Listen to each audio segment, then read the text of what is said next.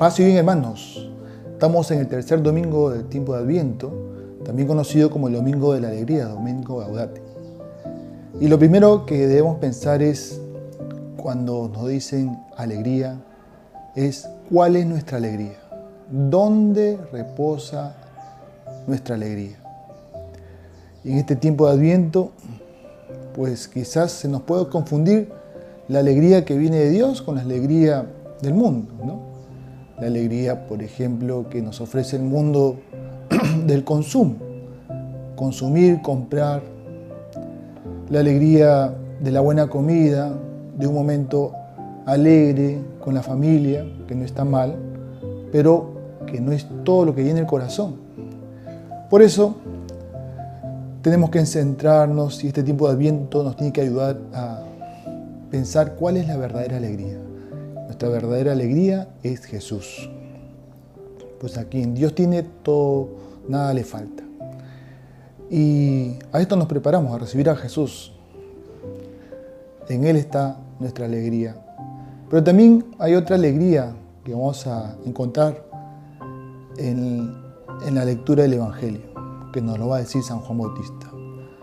Hay una palabra, una pregunta importantísima en la cual pues gira el cambio de vida. Es esta que le dicen a Juan. Después de haber predicado Juan, va a decir, le van a decir, entonces, ¿qué hacemos? Lograr que una persona diga esto prácticamente es el punto de partida para cambiar. El punto de partida para hacer un giro en su vida.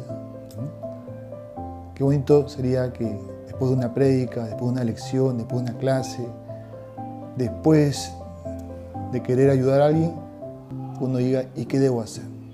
Entonces nos garantizamos de un cambio. Bien, San Juan Bautista va a decir tres cosas. Primero es compartir. Lo otro, ser justo. Y el otro, no abusar con el poder. Es decir, hacer el bien. Y esto también es, es prácticamente una causa de la alegría. Hacer el bien produce alegría, produce felicidad. Pues este tiempo de Adviento, este tiempo de Navidad es un día, un tiempo de felicidad porque uno comparte, uno da, uno hace el bien.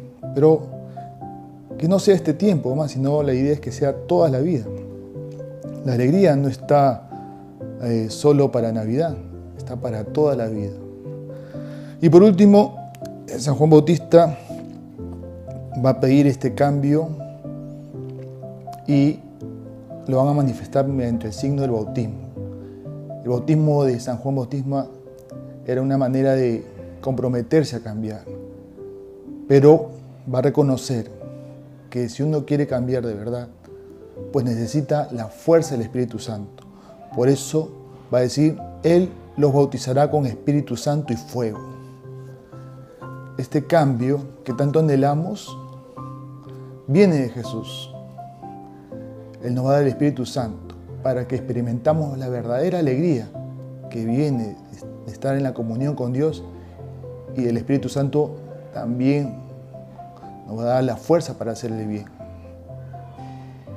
Entonces deseamos que esta Navidad podamos encontrar esta alegría que viene de Dios, que viene del Espíritu Santo, que viene de Jesús.